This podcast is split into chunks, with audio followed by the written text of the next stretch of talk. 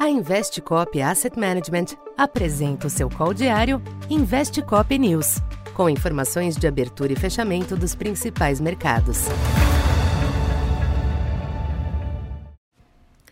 Bom dia.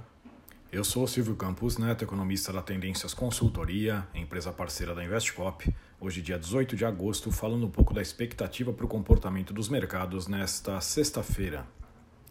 A aversão ao risco ainda domina a cena nos mercados internacionais nesta manhã, em linha com o panorama que tem predominado ao longo do mês de agosto, marcado por crescente nervosismo com a China, pressão nos yields dos treasuries e baixa liquidez diante do período de férias no hemisfério norte.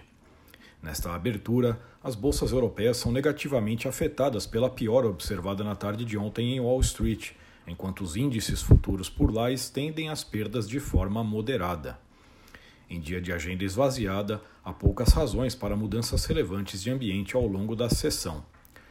Um tênue alívio vem do mercado de títulos, com o yield de 10 anos esboçando um recuo na direção de 4,20, após ter renovado ontem o pico desde 2007. De todo modo, o movimento pode estar relacionado mais como uma breve correção diante da busca por proteção, do que com uma mudança na percepção que tem conduzido estas taxas para cima dinâmica que reflete os temores de maior persistência inflacionária e o excesso de oferta destes papéis.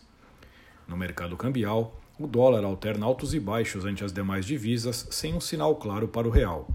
Entre as commodities, o petróleo estanca a reação de ontem com o Brent oscilando ao redor de 84 dólares. Já o minério de ferro obteve a segunda alta consecutiva nos mercados asiáticos, algo que surpreende diante do panorama de dificuldades na China.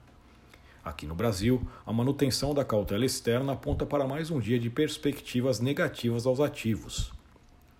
Do ponto de vista local, os agentes seguem monitorando o mundo político, visando a retomada da agenda fiscal na próxima semana, com a possível votação final do arcabouço na Câmara na terça.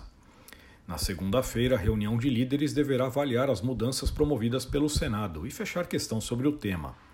As preocupações com a situação fiscal voltaram à tona, em conjunto com a piora do contexto global.